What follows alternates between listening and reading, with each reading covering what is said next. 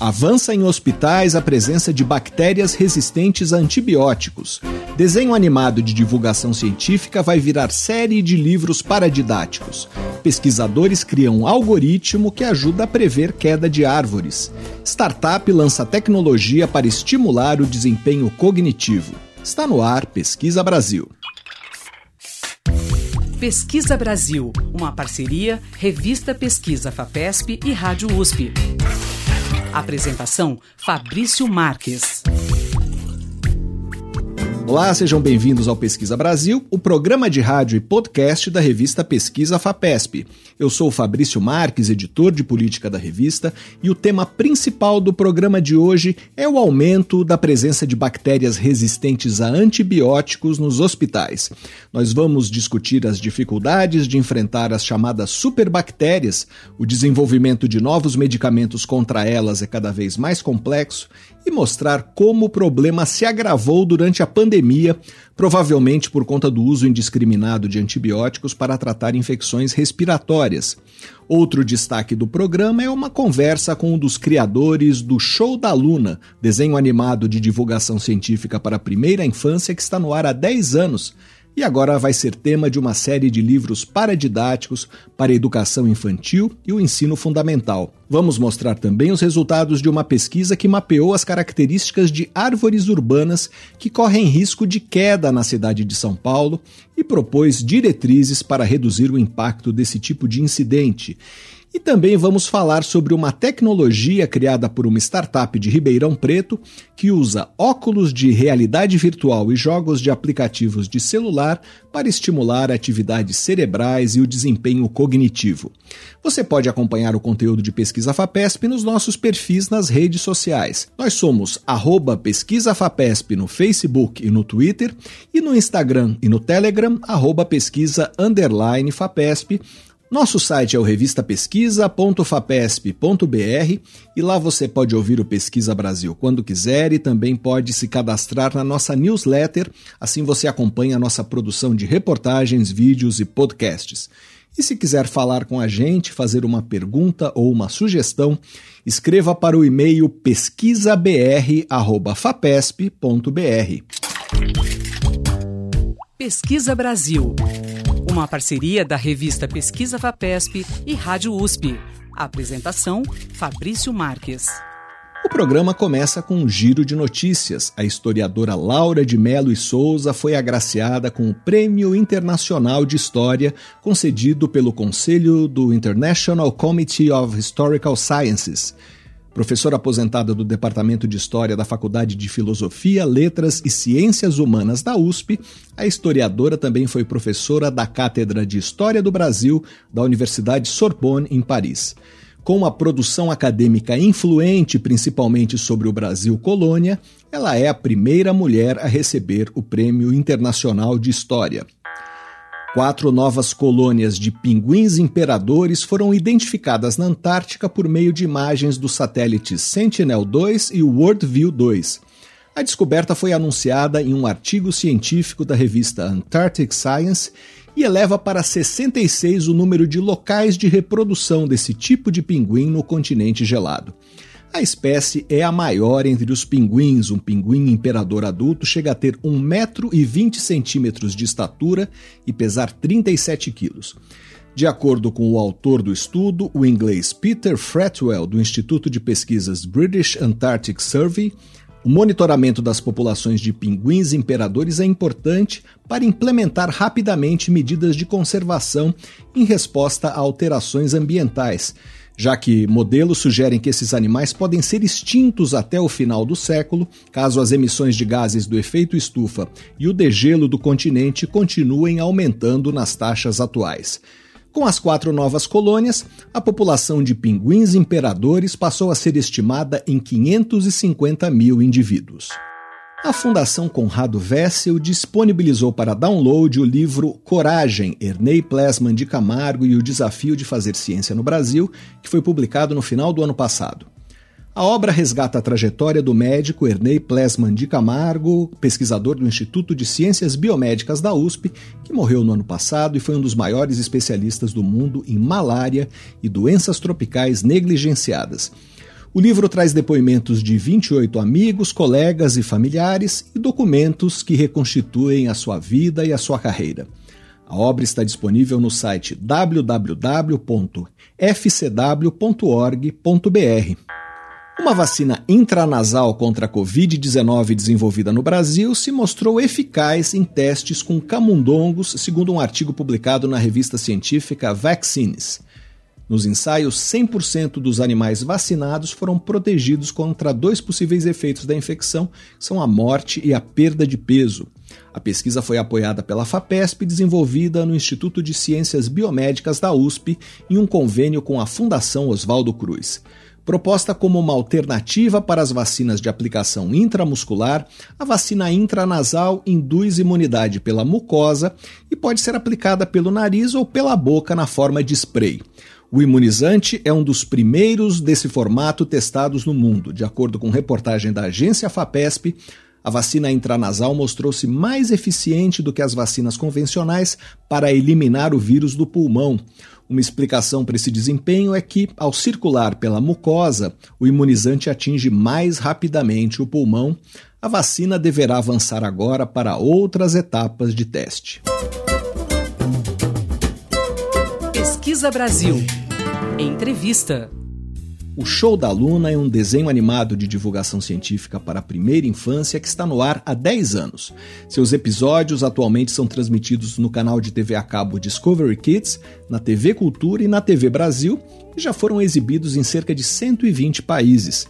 A personagem central é uma garota de 6 anos, apaixonada pela ciência, cheia de perguntas, que tem um irmão menor e um furão de estimação. A novidade é que a menina Luna vai estrear em livros paradidáticos para a educação infantil e o ensino fundamental. E quem vai conversar com a gente sobre essa nova fase da personagem é Kiko Mistrorigo. Ele é o criador e diretor do desenho animado ao lado de Célia Catunda. Olá, Kiko, seja bem-vindo ao Pesquisa Brasil. Muito obrigado por participar do programa. Obrigado pela oportunidade, é um prazer enorme estar aqui. Kiko, eu queria que você fizesse um balanço desses 10 anos do show da Luna que retorno vocês tiveram das crianças que veem o desenho? Que impacto teve esse personagem que é uma menina que gosta de ciências? Bom, a gente começou, ele foi pro ar dia 16 de julho é, de 2014 nos Estados Unidos e depois no dia 12 de outubro, na Semana da Criança, aqui na América Latina e no Brasil. Então, era um assunto que normalmente não é tratado principalmente para meninas. A gente, obviamente, a nossa, a gente cria intuitivamente as coisas, não com um propósito específico. Não, agora vamos fazer uma série de ciência para meninas. Aquilo surgiu. E aí a, coisa foi se desenvolvendo e a gente notou que a gente foi lendo a respeito que o, a ciência básica ela era meio negligenciada pelas pessoas em geral. Ninguém sabia o básico por puro preconceito. Então sempre se considerou ciência um assunto restrito à academia ou de gênios ou de meninos. As outras séries eram sempre meninos as séries feitas sobre ciência para criança, né?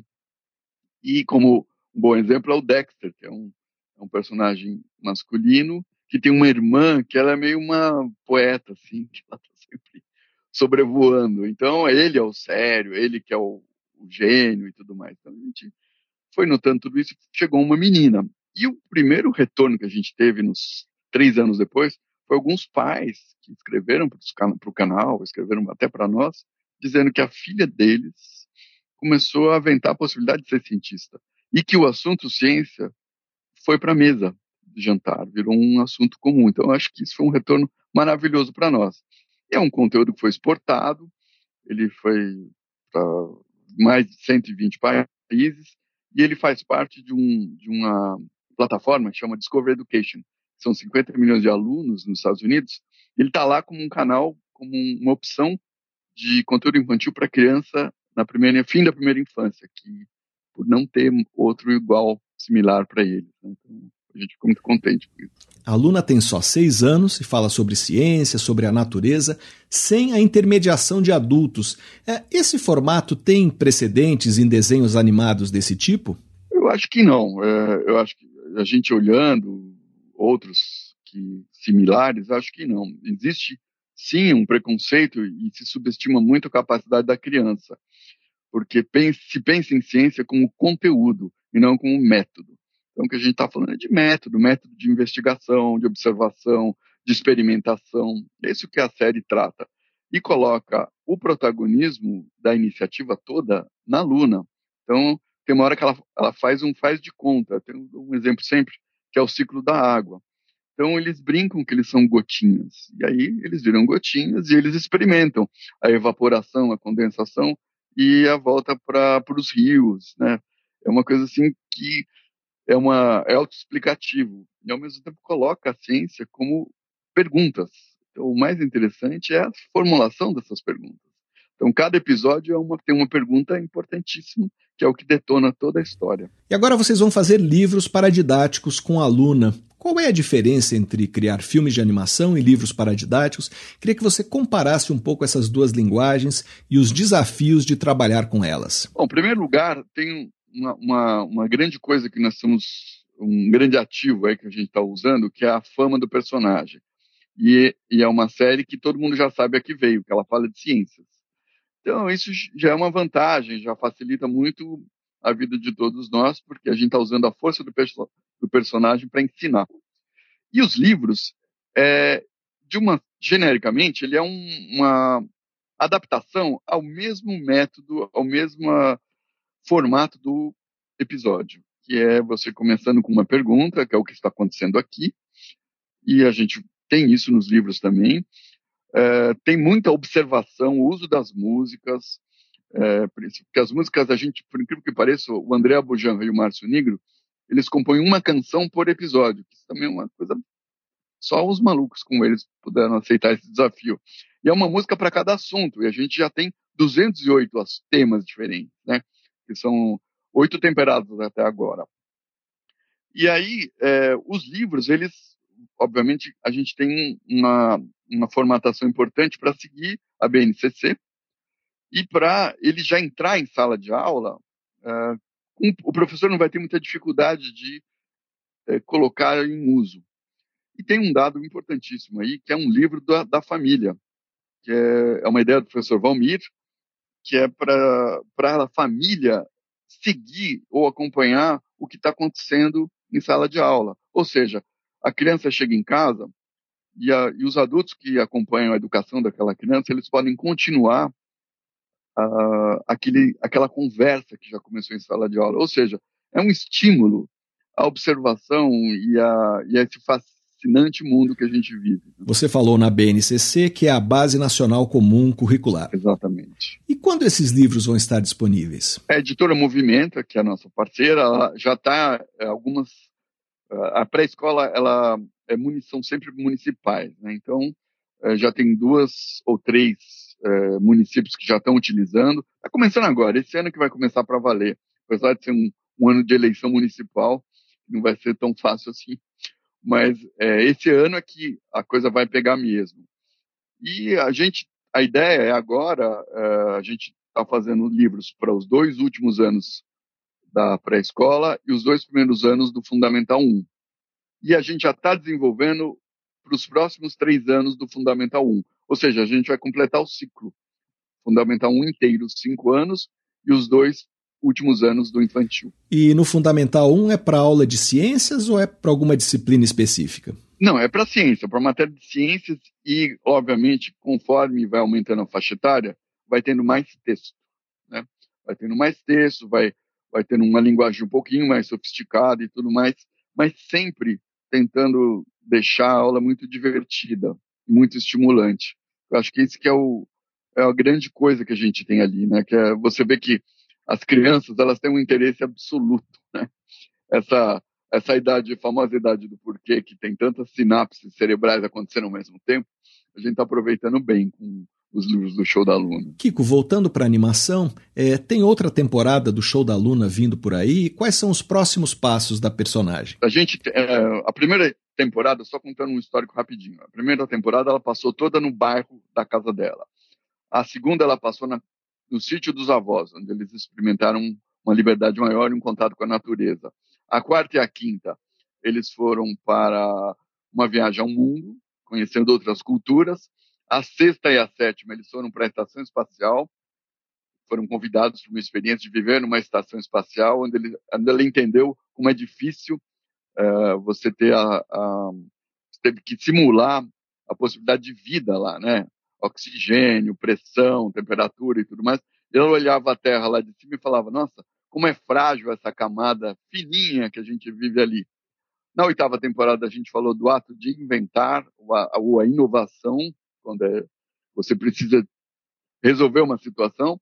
E agora a nona temporada nós estamos desenvolvendo nesse momento. E além disso a gente vai ter um longa-metragem onde a família, ela, o irmão e os pais e o furão vão para a Amazônia. É um longa sobre arqueologia da Amazônia. A gente vai falar sobre como a Amazônia é ocupada muito mais tempo do que se fala por aí. Quem está ajudando vocês no roteiro? O, o consultoria é o ISA, o Instituto Socioambiental. Eles estão conosco e a gente agora estão no meio dessa do desenvolvimento, estamos uh, inclusive trazendo uh, alguns roteiristas vão nos ajudar, que são habitantes e são indígenas, que acho que é uma coisa muito importante. Kiko, o roteiro de um filme é muito maior do que o do, de um episódio de desenho animado. É uma linguagem mais complexa ou é a mesma coisa? É, não, acho que a grande diferença, Fabrício, é, é, o arco, né? O arco dramático de um episódio de 11 minutos, ele, tum, ele passa assim, é, é, não é muito, é muito mais fácil. O arco dramático de um, de um longa de uma hora e meia, uma hora, ele tem o plot, tem a história principal e tem as, os plots B ali no meio, né? E a gente está trazendo essa ideia da arqueologia da Amazônia porque é um assunto fascinante e que a gente, é, eu, eu lendo o, o, livro do, do, do Góes Neves, como é que é o primeiro nome? Eduardo Góes Neves. É, você fica louco aquilo. É uma coisa muito incrível e, e ainda mais quando veio essa discussão, coincidentemente, do, do marco temporal, além de tudo, a gente já estava com a ideia, né? Aí foi sensacional, porque eu acho que a ideia, a ideia é essa, é trazer um, um, outro ponto de vista mais atual e mais real do que a Amazônia, né? Porque existe uma visão muito estereotipada da Amazônia e acho que a Luna, ela, o a gente vai usando a curiosidade e essa esse ânimo que ela tem, essa obsessão pelo por conhecer, por saber as coisas, acho que é muito legal na Amazônia, com outros outros personagens ali locais, né? E quando o filme deve ser lançado? Olha, um longa, normalmente ele demora uns dois anos a três anos para do estágio que ele está até ser lançado. Então ainda tem um, bom, um pouco de tempo aí. É que a gente está acostumado com esse tempo longo. Nós conversamos com Kiko Mistrorigo, criador e diretor da animação O Show da Luna, ao lado de Célia Catunda, Kiko, muito obrigado pela sua entrevista. Obrigado a vocês, foi um prazer estar aqui. Pesquisa Brasil, o programa de rádio da revista Pesquisa FAPESP. A disseminação de bactérias resistentes a antibióticos é um problema mundial e ameaça uma das maiores conquistas da medicina moderna, que é a capacidade de vencer infecções. Sem antibióticos eficientes, ficaria quase impossível realizar com segurança cirurgias, transplantes e tratamentos quimioterápicos. Problemas comuns, como um corte mais profundo ou uma infecção respiratória, podem se tornar uma ameaça à vida. As bactérias morrem facilmente quando são expostas à concentração adequada dos antibióticos e pelo tempo suficiente. Mas se a dosagem e a duração do tratamento forem inferiores ao necessário para aniquilá-las, uma parte pode sobreviver e se multiplicar, acumulando alterações no material genético que permitem escapar à ação dos medicamentos. Por enquanto, as infecções causadas por microorganismos resistentes estão quase sempre restritas ao ambiente hospitalar, mas elas já causam um estrago enorme, um levantamento da Universidade de Princeton, nos Estados Unidos, estimou que a cada ano no mundo ocorrem 136 milhões de casos de infecção hospitalar causados por superbactérias. Segundo os dados publicados em 2023 na revista PLOS Medicine, a China é de longe a nação mais afetada, com 52 milhões de registros. O Brasil aparece em quinto lugar, com 4 milhões de casos. No mundo todo, esses micro-organismos foram os responsáveis diretos por 1 milhão e 270 mil mortes em 2019.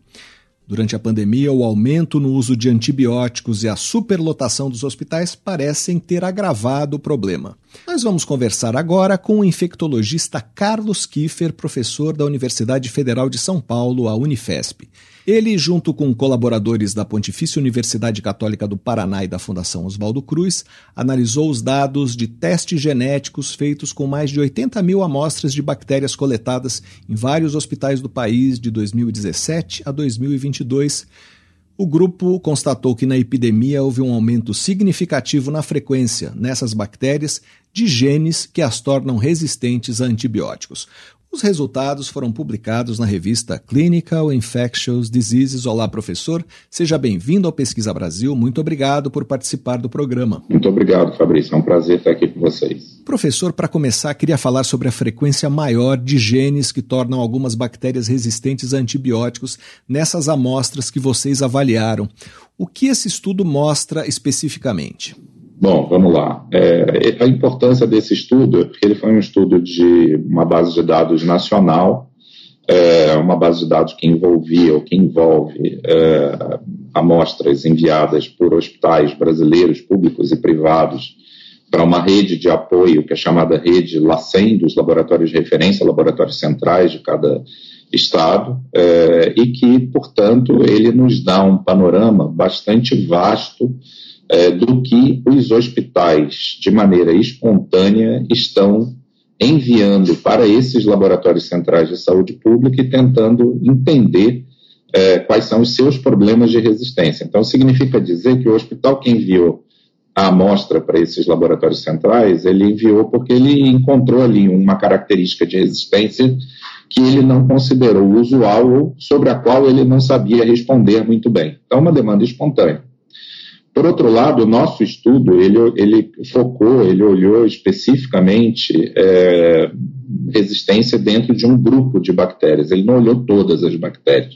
A resistência a antimicrobianos é um problema múltiplo e ele não é só específico de uma ou outra bactéria. Pode acontecer em inúmeras bactérias, fungos, protozoários. Então, quando a gente fala de resistência, a gente tem que setorizar um pouco sobre o que, que a gente está falando. Nesse estudo, a gente está falando sobre resistência num grupo de bactérias. Que grupo? É, para os entendedores, isso vai ser suficiente. As enterobactérias, ou o grupo dos enterobacteriales, as pseudomonas aeruginosas e os acinetobacter baumani, que são bactérias de importância hospitalar. Tá? Elas não são bactérias que têm uma, uma, uma importância muito grande nas infecções da comunidade, mas elas têm importância nas infecções de origem hospitalar. E a gente olhou uma classe dessas resistências, você entender que né, cada hora eu estou dando um passinho a mais, a gente olhou uma classe que foram basicamente as resistências a um tipo de antibiótico chamado, a uma, um, um, grupo de antibióticos cham, chamados carbapenêmicos. Tá? Então, por que da importância desses carbapenêmicos? Porque os carbapenêmicos são é, a classe de antibióticos quase que consideradas de última geração dentro do ambiente hospitalar. Então, se tem resistência a carbapenema, muito provavelmente terá também resistência às outras classes de antibióticos e serão infecções de mais difícil tratamento. Dentro dessa contextualização, quer dizer, bactérias gram-negativas, enterobactérias, pseudomonas acinetobacter, de ambiente hospitalar, enviados espontaneamente para os lacentes, nós encontramos um aumento muito grande de resistência aos carbapenêmicos e de algumas resistências a esses carbapenems. A gente chegou até a caracterização genética né, dessas, dessas resistências, qual é o tipo de resistência em ambiente hospitalar. O que nos diz alguma coisa sobre o nosso país. Quer dizer, essas resistências vêm aumentando nos últimos 10 anos e a segunda grande conclusão é de que a Covid parece ter, a pandemia de Covid parece ter acelerado essa detecção desse tipo de resistência, que são vários, não é uma resistência só, são várias características genéticas dentro desses, dessas bactérias aos carbapenêmicos, né, contra os carbapenêmicos. Então, contextualizando é isso. Por que, professor? O que aconteceu na pandemia? Então, as hipóteses são várias. Né? O nosso estudo não, não, não tentou abordar é, as, as é, digamos assim, as hipóteses por trás das, das quais é, é, essa, esse problema teria aumentado, mas a gente é, a gente consegue levantar algumas hipóteses e a gente consegue também, por outros estudos que tentaram quantificar isso, entender é, por que, que esse problema aconteceu. Dizer, a pandemia de Covid ela foi, ela aumentou muito o número de internações hospitalares num período curto de tempo. Ela também foi acompanhada por uma, uma, uma onda, né, vamos dizer assim, ou várias ondas secundárias de problemas em saúde. Então, é, você, há, de, há de se imaginar que os hospitais, além de sobrecarregados, eles ficaram com menos profissionais de saúde disponíveis para trabalhar com aquelas situações, toda vez que você tem um aumento de número de pacientes e uma redução de número proporcional de, de, de número de profissionais de saúde, você aumenta o risco de infecções hospitalares. Então, isso pode ter sido um fator. O outro fator que pode ter acontecido e que deve ter acontecido foi o uso indiscriminado de antibióticos. Então, é, esse uso indiscriminado, uma parte dele é justificável, porque no início da pandemia nós não sabíamos exatamente com o que, que a gente estava lidando e houve um medo exagerado da comunidade médica e, portanto, houve uma prescrição exagerada de antibióticos. Será que a gente está diante de uma pneumonia bacteriana? Será que não estamos diante de uma pneumonia bacteriana? E daí acabava usando mais antibióticos, né? Então você teve um uso exagerado de antibióticos. E talvez, né, uma, uma terceira explicação seja a própria quebra de barreira de proteção dos pacientes. Você tem muito paciente internado e pouco profissional disponível, você acaba quebrando essa barreira de proteção e facilitando a transmissão entre pacientes, né, entre profissionais de saúde e pacientes de bactérias mais resistentes. Essas são hipóteses, nosso estudo não abordou isso, mas provavelmente essa. É, então, o que, o que nos traz um aprendizado, né? Então, nos diz o seguinte: olha, outras pandemias que nos levem a, é, a, a, condições similares, ou seja, que tenham um grande número de pacientes, que requeram um recurso hospitalar muito intenso, como foi na Covid, e que proporcionalmente você aumente o paciente e reduza profissional de saúde, podem nos trazer novas ondas de resistência bacteriana. Então, a resistência bacteriana aí é como se fosse uma onda secundária é, da, da, da pandemia de Covid. Ela foi uma pandemia viral, mas ela teve impacto na nossa vida em relação à resistência em bactérias, que eu diria para você, Fabrício, que é seguramente a pandemia do século XXI, né? quer dizer, é o problema com o qual a gente vai ter que se defrontar e a gente precisa, enquanto sociedade, achar, achar soluções criativas para isso. Professor, o que esses achados projetam em relação à resistência de bactérias no ambiente hospitalar e também fora dele? Qual é o tamanho desse problema hoje e o que se projeta para o futuro? É, bom, é, mais uma vez, vou voltar lá quando eu falei para você no início, setorizar o que a gente está falando, né?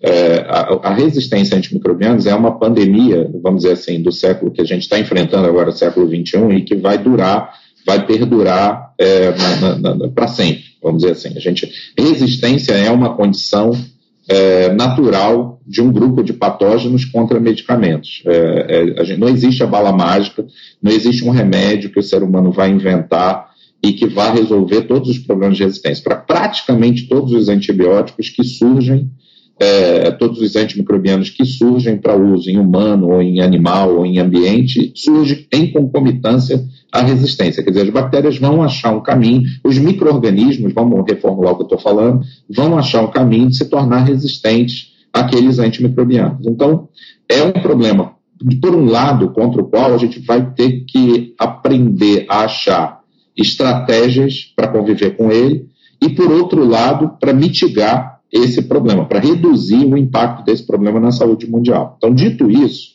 é, eu diria que sim, é, a gente já está diante de, de problemas seríssimos e gravíssimos é, de resistência antimicrobiana é, no, é, no mundo, né, é, e contra o, o, o, o, qual a gente vai ter que achar essas soluções. Só que é para tudo isso que a gente está falando? É para todos os micro-organismos? Não, não é para todos os micro-organismos. Quer dizer, há situações que são mais ou menos graves ao redor do mundo, né? dependendo da região onde você está, dependendo da população com quem você fala, dependendo de a que população você se refere.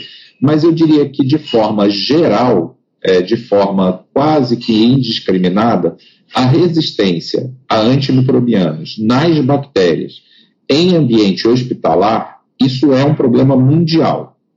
Tá? Isso não é um problema só do Brasil, isso não é um problema só de um país, é um problema que, em maior ou menor grau, a gente encontra em qualquer lugar do mundo. Ou seja, existem um grupo de bactérias em ambiente hospitalar que são resistentes a alguns grupos de antibióticos, a antimicrobianos, é, de forma disseminada no mundo todo, em maior ou menor grau. Dizer, é claro que há países em que isso, há hospitais em que isso é menos, há hospitais em que isso é mais, há países em que isso é mais, há países em que isso é menos, mas isso é um problema, sim, geral para várias bactérias e para vários antibióticos em ambiente hospitalar. Outras resistências variam, tá? Então, dependendo do que a gente está falando, outras variam. A resistência a carbapenêmico, é, sim, é um problema que eu diria que é mundial é, e aqui, aqui no Brasil, é, esse estudo nosso aponta para uma prevalência desse problema bastante significativa. Nosso grupo está trabalhando agora na tentativa de quantificar isso, que o nosso esse estudo que a gente apresentou, ele apresenta, ele, ele, ele nos dá uma taxa aproximada de ocorrência desse fenômeno, mas ela não é exatamente uma ferramenta que nos permita quantificar de forma geral nos hospitais o quanto está acontecendo. Dá para a gente dizer o seguinte: é um problema sério para algumas é, bactérias, isso já está acontecendo, já é uma realidade nacional para algumas alguns tipos de resistência é, e está aumentando. Mas o quanto isso significa de fato na população, quantos casos especificamente, quantas mortes associadas a isso, é, quantos é, fenômenos de maior internação, menor risco, isso a gente ainda está quantificando. Nós conversamos com o infectologista Carlos Kiefer, professor da Universidade Federal de São Paulo, a Unifesp. Professor, muito obrigado pela sua entrevista. Muito obrigado a você, Fabrício. Um abraço. Para enfrentar o problema das bactérias resistentes a antibióticos, são necessárias ações em várias frentes, como o uso rigorosamente controlado dos medicamentos na saúde humana e animal, a prevenção de infecções por meio de higiene, quando possível de vacinação, além do desenvolvimento de novos medicamentos. Nós vamos conversar agora sobre esse desafio com a farmacêutica bioquímica Ilana Camargo. Ela é coordenadora do Laboratório de Epidemiologia e Microbiologia Moleculares, o LEMIMO, que está instalado no campus de São Carlos da Universidade de São Paulo. O grupo de Ilana Camargo procura caracterizar bactérias resistentes a múltiplos antibióticos e identificar novos compostos com o potencial de combatê-las. Ela também integra o Centro de Pesquisa e Inovação em Biodiversidade e Fármacos, que é um dos centros de pesquisa, inovação e difusão apoiados pela FAPESP. Olá, professora, seja bem-vinda ao Pesquisa Brasil. Muito obrigado por participar do programa. Muito obrigada pelo convite. Estou muito feliz por estar aqui com vocês, Pesquisa Brasil, e a todos que nos escutam. Professora, quais são as principais dificuldades na busca por antibióticos que possam combater as bactérias resistentes? Como está essa corrida para encontrar esses compostos no mundo? É, realmente, essa é uma, é uma área de pesquisa em que todos é, que, que estudam, né, que estão trabalhando, sentem muita dificuldade, porque não é fácil encontrar um novo candidato a fármaco, né? Então, lá no início da pesquisa, a gente tem que encontrar um um composto que possa ter atividade, pelo menos in vitro ali, né, a princípio, contra as bactérias, é, e principalmente contra essas bactérias que já têm vários mecanismos de resistência aos antibióticos que já estão no mercado. É, então, antigamente, quando no auge, né, quando se descobriram vários antibióticos, é, as bactérias, a gente percebia que existiam compostos muitos compostos sendo descobertos e as bactérias eram sensíveis a eles. Mas conforme a gente vai usando antibióticos, né, com uso incorreto ou o uso exacerbado sem a necessidade, a gente começa a ver uma seleção das bactérias resistentes. Então, as, as sensíveis morrem, as resistentes permanecem. E ela, alguns mecanismos são por mutação, né, e outros são por é, mobilidade de DNA contendo ali, né, resistência. Então, genes de resistência. Então, esses elementos genéticos móveis, eles podem passar de uma bactéria para outra e levar mais adiante o mecanismo de resistência, né? Então, isso faz com que haja uma disseminação não só da bactéria em si resistente, mas da resistência para outras bactérias, né? Então, é um grande desafio a gente cercar essas bactérias e conseguir eliminá-las né, por completo. A gente sempre vê um, antibiótico que funciona, e de repente devido ao uso exacerbado, a gente começa essa seleção e aí a gente já vê bactérias resistentes sendo isoladas. Professor, o seu grupo no Laboratório de Epidemiologia e Microbiologia Moleculares trabalha com a caracterização de bactérias resistentes a múltiplos antibióticos e procura identificar novos compostos é, com potencial para combatê-las. Vocês estão conseguindo avançar no sentido de modificar a estrutura de moléculas já conhecidas? É, o que vocês têm feito? Bom, é, a base do nosso laboratório sempre foi estudar a bactéria resistente em si, né? Então, estudar surtos, caracterizar as bactérias que provocam surto. Então, a gente, em, em hospitais, né, que são colaboradores nossos. Então, a partir desse, desses estudos, a gente selecionou né, várias bactérias que são de importância clínica e que são que foram isoladas no nosso país, portanto, é, elas representam aquele problema que nós temos hoje aqui.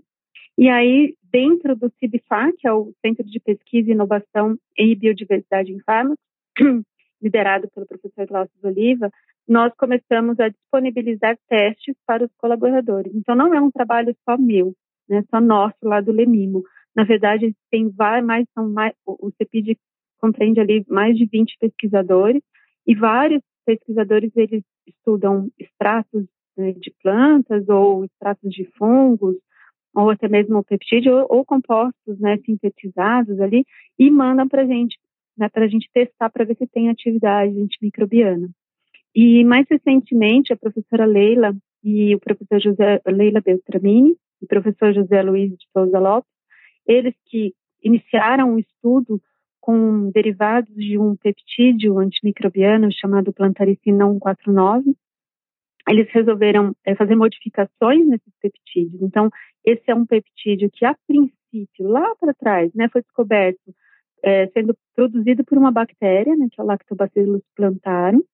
É, e, e aí, a partir dessa molécula, que era grande, né, era muito grande e, e talvez não tivesse uma boa, tivesse ação, ela tinha ação antimicrobiana, mas não uma ação tão boa, a gente começou a modificar. Então, em colaboração com a professora Leila e com o professor José Luiz, eles foram fazendo modificações nesses peptídeos, então, sinteticamente foram produzidos, e a gente foi testando contra as bactérias. Então, esse foi um trabalho envolvendo vários pesquisadores. E essa, esse derivado da plantaricina, que a gente chama de PEP20, foi o mais recente é, peptídeo antimicrobiano que a gente descobriu, que tem uma rápida ação né, e tem ação contra as bactérias que a gente diz que são as são as piores né, na lista da Organização Mundial de Saúde, que seria a Cinetobacter baumani e também Staphylococcus aureus. A gente testou em várias espécies, tem atividade em outras também, mas as melhores atividades foram nessas espécies. Esse composto foi testado em pessoas? É, como está o desenvolvimento disso? Não, não. A gente faz no laboratório o início, né, que hoje em dia é bem difícil ter pessoas que estão nessa ponta, né, nesse primeiro, nesse primeiro, nessa primeira parte do estudo, que é buscar compostos bioativos. A partir daqui, a gente ainda tem muito caminho pela frente, tá? Então, ele foi feito é, aqui no laboratório, sintetizado aqui na, na, no IFISC, no Instituto de Física de São Carlos, da USP, é, e depois foi testado in vitro, no Lemimo, aqui na USP, para realmente investigar mecanismo de ação, para investigar, investigar o quão rápido ele poderia matar a bactéria, mas tudo testes in vitro, em laboratório. Ainda não foram para testes em humanos. E a ideia é que vão, né? A ideia, sim. A gente até é, já publicou isso, já está é, publicado em artigo científico. Se houver algum grupo que possa dar continuidade né, na, no teste com esses peptídeos em vivo, a gente gostaria de fazer essa parceria para poder, de repente, testá-los em outros organismos para ir avançando, porque é um longo caminho, né? São várias etapas. Infelizmente, nós aqui somos especializados na primeira etapa. Então, a, a, as seguintes, né, devem ser feitas em colaborações com outros grupos mais especializados nas demais etapas do processo. Professora, esse processo é caro? As indústrias farmacêuticas têm tido interesse em investir? Fabrício, essa é uma questão muito debatida atualmente, né? É uma coisa que a gente tem olhado, é observado no mundo todo. As indústrias farmacêuticas, se elas quiserem fabricar um antibiótico, né, do início ao fim, ela vai ter que sair de, sei lá, de, de uma pesquisa de cerca de 10 mil compostos para chegar a um ser comercializado lá no final desse processo todo. É um processo longo, trabalhoso e caro. Né? A gente pode, do começo ao fim, estudando todos esses compostos, até, gastar aí até um bilhão de dólares né, em todo o processo. E, e para a indústria farmacêutica, é, é, um gasto que, na verdade, depois ela não, não, não fecha a conta para ela, né? Porque depois que coloca esse, esse medicamento no mercado, muitas vezes esse medicamento ele fica reservado para uso específico para as infecções por bactérias que são é, multidroga resistente ou extremamente resistente ou até mesmo que não tem mais alternativa de tratamento. Então, ele fica restrito a esse uso mais específico, até para garantir que a gente tenha um medicamento um longo prazo. Né?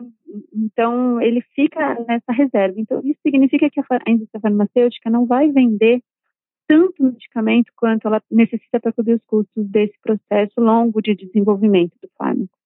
Então, é uma conta que não fecha para a indústria farmacêutica e muitas já desistiram de fazer esse processo todo de produção de antibióticos, né? E elas partiram aí para fármacos contra o câncer, contra outras doenças mais crônicas em que o uso do medicamento é a longo prazo, né? E, e esse é um grave problema.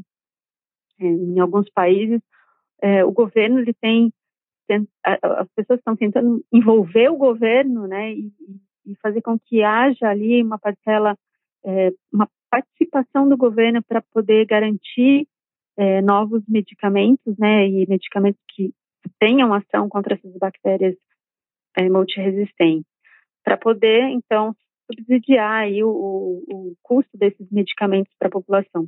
Mas é uma conta é, que não fecha para ninguém, né? Só que a gente não pode, ao mesmo tempo, desistir, simplesmente desistir porque a resistência não vai parar.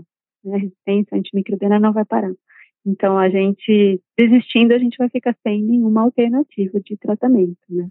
Nós conversamos com a farmacêutica bioquímica Ilana Camargo, coordenadora do Laboratório de Epidemiologia e Microbiologia Moleculares, instalado no campus de São Carlos, da Universidade de São Paulo, Professora, muito obrigado pela sua entrevista. Eu que agradeço. E para saber mais sobre a ameaça das superbactérias, leia a reportagem de capa da revista Pesquisa FAPESP de janeiro, de autoria do jornalista Ricardo Zorzeto, que está disponível no nosso site, o revistapesquisa.fapesp.br. Pesquisa Brasil.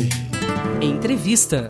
Uma pesquisa desenvolvida em colaboração entre a USP, a Universidade Federal de São Paulo, o Instituto de Pesquisas Tecnológicas e a Prefeitura de São Paulo traçou diretrizes para reduzir o impacto das quedas de árvores na capital paulista.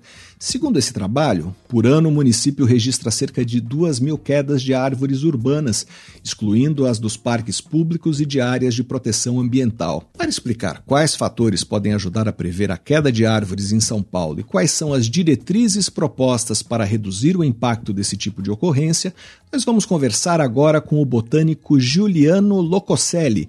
Ele é professor do Centro de Energia Nuclear na Agricultura da USP e um dos autores do trabalho. Olá, professor, seja bem-vindo mais uma vez ao Pesquisa Brasil. Muito obrigado por participar do programa. Muito obrigado, Fabrício. É um prazer estar aqui com vocês. Professor, eu queria falar sobre os propósitos dessa pesquisa. Vocês desenvolveram um algoritmo para predizer a possibilidade de queda de árvores, é isso? Isso, a gente usou um algoritmo de inteligência artificial e um conjunto de dados levantados pela própria Prefeitura de São Paulo para que a gente conseguisse prever qual é a probabilidade de queda de árvores e quais são os principais preditores que estão associados à queda de árvore na cidade de São Paulo. E o que vocês observaram? Que preditores são esses? Nós avaliamos uma série de preditores bem característicos do indivíduo arbóreo. Esse foi o avanço que a gente trouxe nesse estudo. E o principal preditor aqui relacionado à queda de árvore é a qualidade da madeira do tronco dessas árvores. Então, árvores que estão saudáveis, elas têm um tronco, né, uma madeira perfeita, em geral, elas estão muito associadas à queda de galhos. Isso é muito normal. Ah, se tem uma ventania muito forte, a gente diz que é muito mais barato para a árvore perder galhos do que ela perder o tronco inteiro e morrer. Então, ela eventualmente ela perde alguns galhos até para conseguir lidar com esses ventos mais fortes. Mas quando a madeira ela está comprometida nessas árvores, aí existe um risco muito grande de falha de raiz. Isso porque essa podridão que a gente encontra no caule das árvores, em geral, ela começa das raízes e ela vai subindo para o caule. Então, quando tem um caule comprometido, isso quer dizer que as raízes também já estão comprometidas. Esse é o principal fator que a gente identificou. Outro fator muito importante que a gente identificou nesse algoritmo é a poda. Então, existem alguns tipos de poda, como, por exemplo, a poda de, de levantamento e rebaixamento, que são podas muito usadas, por exemplo, para permitir a passagem dos transeuntes por baixo da árvore. Mas existem algumas podas, que são podas mais drásticas, que podem afetar o balanço da árvore. Então, a poda em V, que é uma poda muito usada para adequar a copa da árvore à fiação, é uma poda que está muito associada ao rompimento do caule da árvore. E uma poda mais drástica que remove muita, uma grande parte da copa, isso também leva a um desequilíbrio da árvore e um rompimento do caule. O terceiro fator que a gente identificou que é muito importante também são as constrições na base. Ou seja, aquele estrangulamento que eventualmente a gente vê nas calçadas da cidade de São Paulo, na calçada ela é construída até a base da árvore, ou eventualmente a área que foi deixada para a árvore crescer ela é muito pequena e a árvore ela acaba sendo estrangulada pela calçada, isso leva também ao rompimento das raízes e a queda do indivíduo. Professor, esses problemas que o senhor mencionou, como a poda em V ou a falta de espaço uh, onde as raízes podem crescer, eles são bastante visíveis. Qual é a dificuldade de identificar essas árvores e evitar que elas caiam? De fato, esses dois, é, é esses dois preditores, a poda e essa constrição na base, são muito visíveis e fáceis de serem identificadas. Eu acho o grande problema que nós temos hoje é que os recursos disponíveis para essa avaliação, eles acabam sendo escassos em relação ao tamanho da arborização da cidade de São Paulo. Só nas vias, né, nas calçadas, são mais de 150 mil árvores. Então, falta muito a, um investimento em pessoal e, e um investimento, talvez, em em treinamento para que possa, essas, esses problemas possam ser identificados e sanados antes que essas árvores elas acabem se tornando um problema. Eu acho que o que é interessante desse estudo é que ele acaba não só deixando, então, essa responsabilidade na mão da prefeitura, mas acaba integrando todo mundo, todo mundo da cidade de São Paulo, numa, num manejo mais eficiente, né? Então, por exemplo, quando a gente fala em poda, não é só a poda feita pela prefeitura, mas envolve também a poda feita pela concessionária de energia elétrica. Quando a gente fala da construção, né, aquele estrangulamento na base, são todos aqueles envolvidos no plantio da árvore que têm que tomar esse cuidado, né? Então, a prefeitura, isso envolve também muitas empresas privadas que fazem plantio, e também o próprio munícipe, que de boa fé vai fazer um plantio numa, uma, né, na sua própria calçada, mas eventualmente não deixou o espaço necessário para que aquela árvore cresça, ou muitas vezes o próprio município ele constrói uma calçada que encosta na, na, na base da árvore e sem saber que isso é um problema, cria um risco para toda a cidade. Esse conhecimento agora precisa ser disseminado para que esses atores todos façam, cada um a sua parte, e se consiga prevenir a vulnerabilidade das árvores. É isso. Isso, eu acho que agora é muito importante esse trabalho com todos esses diferentes atores para que a gente possa realmente diminuir essas práticas que já estão meio enraizadas na nossa cultura, que são práticas que não são muito boas para as árvores e transformá-las em práticas realmente muito produtivas, que transformem a arborização da cidade de São Paulo numa arborização eficiente e muito segura. Professor, a prefeitura participou desse trabalho. É, esse conhecimento está se traduzindo em políticas públicas para arborização? Da parte da prefeitura, qual é a disposição de usar esses dados? Então, eu acho que esse é um momento muito favorável, na realidade, para que esse conhecimento ele seja traduzido em políticas públicas em diretrizes para o manejo. Então, São Paulo lançou em 2020 o Plano Municipal de Arborização Urbana. Plano ele prevê as interações com a academia e outros atores para identificar os problemas e procurar soluções. Como ele é um plano, ele tem uma revisão programada a cada cinco anos e essas diretrizes que nós estamos levantando nesse, nesses trabalhos podem ser incluídos na revisão em 2025 e aí, a partir daí, realmente serem usados pelos técnicos da prefeitura e outros atores no manejo da arborização. Nós conversamos com Giuliano Locoselli, professor do Centro de Energia Nuclear na Agricultura da USP, para saber mais sobre os fatores que podem ajudar a prever quedas de árvores em São Paulo e as diretrizes que podem reduzir o impacto desse tipo de incidente, leia a reportagem de Luciana Constantino na agência FAPESP. O site é agência.fapesp.br. Professor, muito obrigado pela sua entrevista. Eu que agradeço, Fabrício. Você ouve Pesquisa Brasil.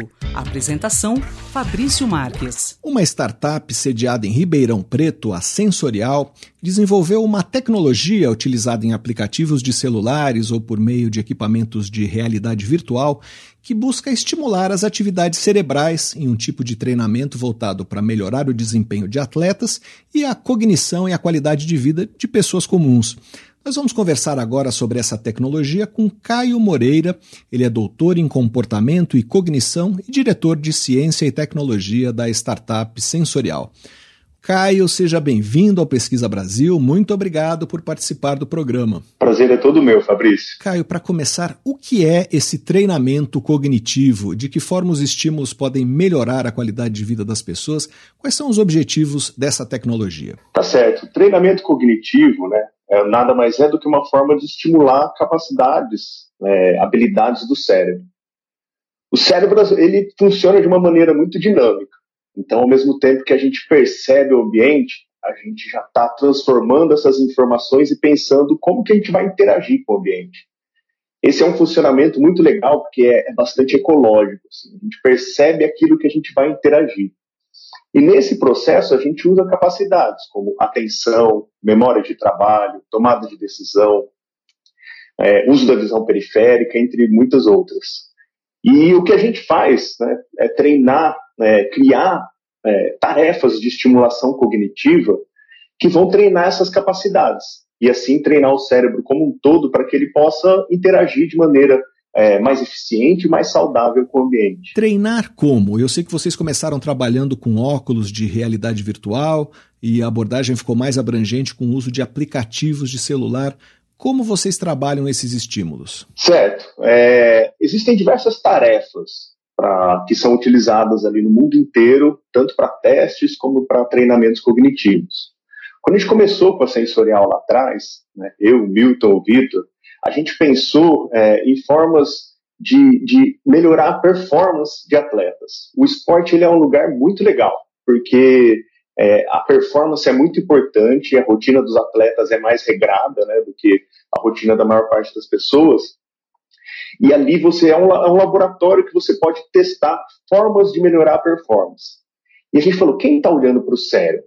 Né? Como três neurocientistas, a gente criou um, é, um aplicativo para óculos de realidade virtual, e nesse aplicativo a gente coloca tarefas. Uma delas, por exemplo, você tem algumas bolinhas disponíveis num ambiente tridimensional, né, por exemplo, um campo de futebol, e essas bolinhas ficam no espaço, que utiliza uma tarefa já bastante conceituada no mundo inteiro de treinamento cognitivo.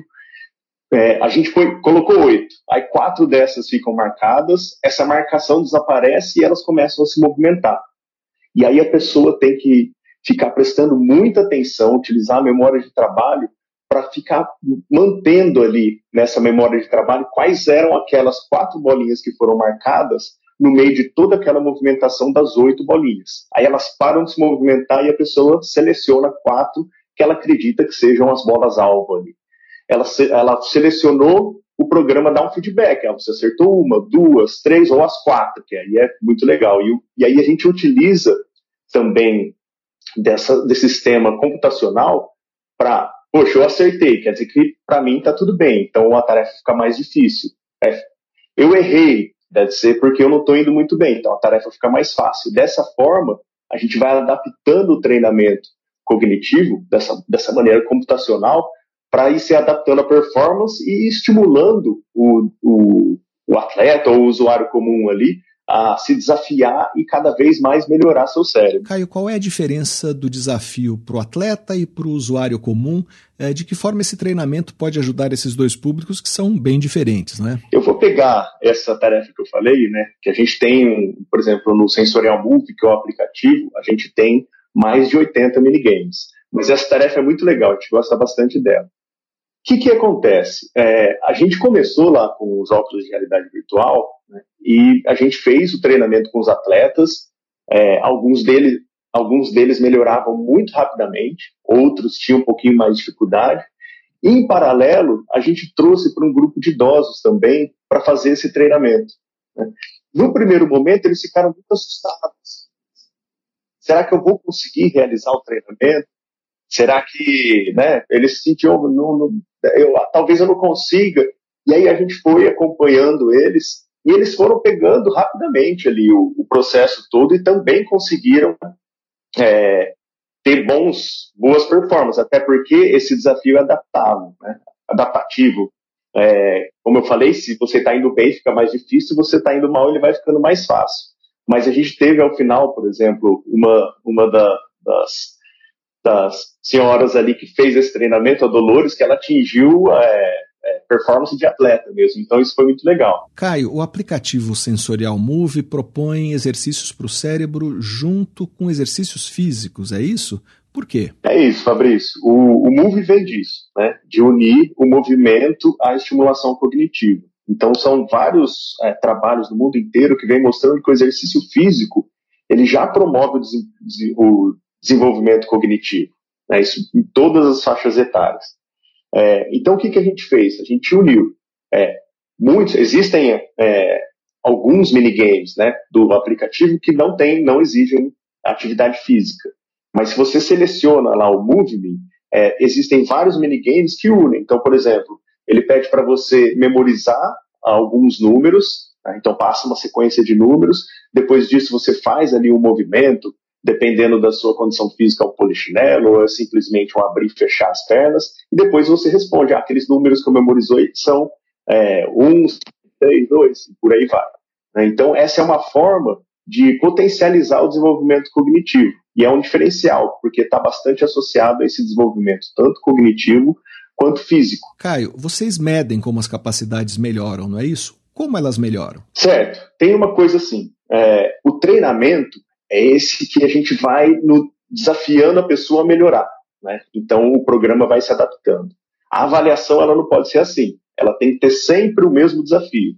Por quê? Eu faço uma avaliação, aí a gente tem avaliações específicas, né, que a gente selecionou testes, adaptou esses testes é, para os contextos que a gente acha mais importantes, e aí a gente avalia a pessoa, ou ela entra ali no aplicativo e ela mesma se, se autoavalia, né, com tarefas também de estímulo resposta. Aparece um estímulo, eu respondo. Aparece outro estímulo, eu posso responder ou não. Coisas assim. Então, eu avalio, aí a pessoa faz os treinamentos, né, que são é, adaptativos ali. E depois de um tempo, ali de cinco semanas ou depois de três meses, a pessoa se avalia novamente. E aí a gente mede. Né? A, a avaliação é sempre a mesma dificuldade, ou seja, se eu tirei 500 uhum. pontos na primeira avaliação e agora eu estou com 650, quer dizer que eu melhorei. E aí, dentro da avaliação, a gente também diferencia. Você melhorou sua atenção, você melhorou seu controle de impulsividade. Opa, você piorou o uso da visão periférica na realidade virtual. No aplicativo, ah, você melhorou seu tempo de reação, seu tempo de decisão. E assim ela vai percebendo. Mas o mais legal, né, é, essa é uma transferência que a gente chama de transferência curta, ou seja, de uma tarefa cognitiva para outra tarefa cognitiva. O mais legal é quando essas transferências ocorrem para fora ali desse sistema do aplicativo. Né? Por exemplo, quando a gente trabalhou com, com os atletas, aqueles que fizeram o treinamento cognitivo, é, eles foram, melhoraram, aumentaram o número de, de passes em direção ao gol. Do, né? Então a gente está com a bola aqui, o atleta, o jogador de futebol está ali com a bola. Ele está olhando, ali na frente tem várias disputas, as pessoas se movimentando, adversários, é, os, os, colegas do mesmo time se movimentando, ele tem que dar um passe para essa região que é mais disputada, né, que é mais próximo do gol do adversário. Então aumentou o número de passes verticais em relação àqueles que não fizeram treinamento cognitivo. E essa transferência também é muito legal, mas é mais difícil de medir no, no contexto do usuário ali do celular, do dia a dia. A gente acabou de fazer um, também um, um, um piloto, também com pessoas acima de 55 anos, em que a gente viu que a utilização do sensorial move é, diminuiu o risco de queda dessas pessoas, que é um problema muito grande. Né? É, tem Aí estudos mostram que a, a, essa prevalência do, das quedas em pessoas acima de 60 anos é algo extremamente preocupante e está associado com a morte de uma porcentagem significativa dessas pessoas, né, ou diminuição da qualidade de vida deles ou dos, dos familiares. Então é bem legal assim mostrar é, a transferência da tarefa cognitiva para a nossa avaliação, mas também é mais legal ainda pegar essa transferência para o dia a dia, ou seja, melhorar a qualidade de vida, a performance das pessoas no dia a dia. Em que fase está o desenvolvimento dessa tecnologia? Você já tem produtos sendo usados por clientes, não é isso? É, onde vocês pretendem chegar? Certo. Então a gente começou lá com, com o esporte de alto rendimento. Né? Ali naquele momento a gente utilizava a, o, o óculos de realidade virtual, né, para tanto para o ambiente da avaliação quanto dos treinamentos. E a gente já tinha esse, esse, esse pensamento, olha, vamos expandir tanto em público, né, para chegar em quase todas as pessoas, é, quanto em termos de tecnologia, tecnologias mais acessíveis. Então a gente continua ainda com o aplicativo né, em realidade virtual, que chama Neurosports Arena, que é bastante comercializado nesse contexto do esporte de alto rendimento. E o aplicativo Sensorial Move, ele está ele tem versões, a gente atualiza essas versões é, constantemente. É, ele está disponível nas lojas de aplicativo, ele pode ser consumido por uma pessoa baixa ali, paga a licença e vai, vai ter acesso a, completo ao aplicativo. E também a gente faz, é, a gente tem clientes é, é, que são empresas também, né? Aí nessas, aí é uma variedade bastante grande. A gente tem clientes, por exemplo, se é a indústria, que tão, são pessoas preocupadas com a segurança do trabalho, então melhorar, por exemplo, de controladores de painéis, melhorar a atenção, a memória de trabalho, a tomada de decisão, o controle de possibilidade, para é, não deixar que acidentes ocorram por erros humanos. É, a gente também tem, é, por exemplo, empresas de logística que querem melhorar a produtividade dos colaboradores, a gente tem também clientes, são centros de saúde, né, clínica de fisioterapia, que estão ali é, disponibilizando treinamentos cognitivos para evitar, por exemplo, o declínio cognitivo de pessoas mais velhas. E agora a gente está indo pra, também para a educação. Né? E aí esse é um, é um desafio bastante grande, porque ele exige desenvolvimentos paralelos, melhorar a gamificação, é, deixar o ambiente mais amigável ali para crianças e adolescentes coisas que não eram o nosso público-alvo no começo, né? Mas a gente quer chegar na, em crianças e adolescentes pensando também né, que o celular, a utilização do celular, normalmente ela, ela traz prejuízos para o cérebro. Né? Então a gente quer que o Sensorial Move ele seja uma forma de, de melhorar a saúde do cérebro, a qualidade de vida e também ajudar no desenvolvimento dessas capacidades que são bastante importantes, tanto academicamente quanto para o futuro das crianças. Nós conversamos com Caio Moreira, diretor de Ciência e Tecnologia da startup Sensorial, que teve apoio do programa Pesquisa Inovativa em Pequenas Empresas da FAPESP. Caio, muito obrigado pela sua entrevista. Obrigado você, Fabrício. É, espero que vocês tenham gostado aí. É, estamos disponíveis aí na Sensorial para entrar em contato e, e, e conhecerem mais as nossas tecnologias. Pesquisa Brasil, o programa de rádio da revista Pesquisa FAPESP. Antes de terminar, uma última notícia. Pesquisadores europeus que criaram um site com jogos educativos sobre integridade científica testaram a eficiência de um estímulo para atrair a atenção dos usuários e incentivá-los a passar mais tempo na plataforma de games. O estímulo era um questionário introdutório sobre questões de integridade científica que foi idealizado para instigar a curiosidade dos usuários sobre o assunto. Mas o experimento teve resultado oposto ao esperado. O questionário não aumentou o interesse nem a compreensão é, sobre questões de integridade científica e não teve impacto no tempo total gasto no website. Na verdade, fez os participantes passarem menos tempo jogando os games de integridade científica.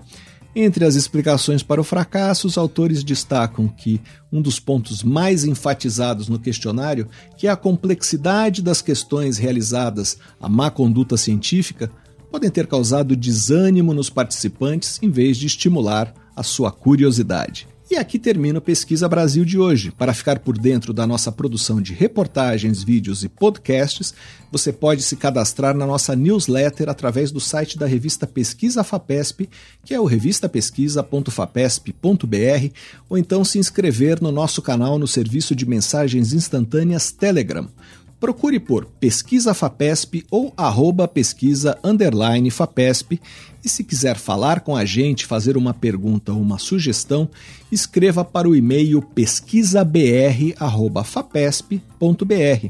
O programa tem produção, roteiro e edição de Sara Caravieri. Eu sou Fabrício Marques, editor de política da revista Pesquisa FAPESP. Agradeço muito pela sua audiência e até a próxima.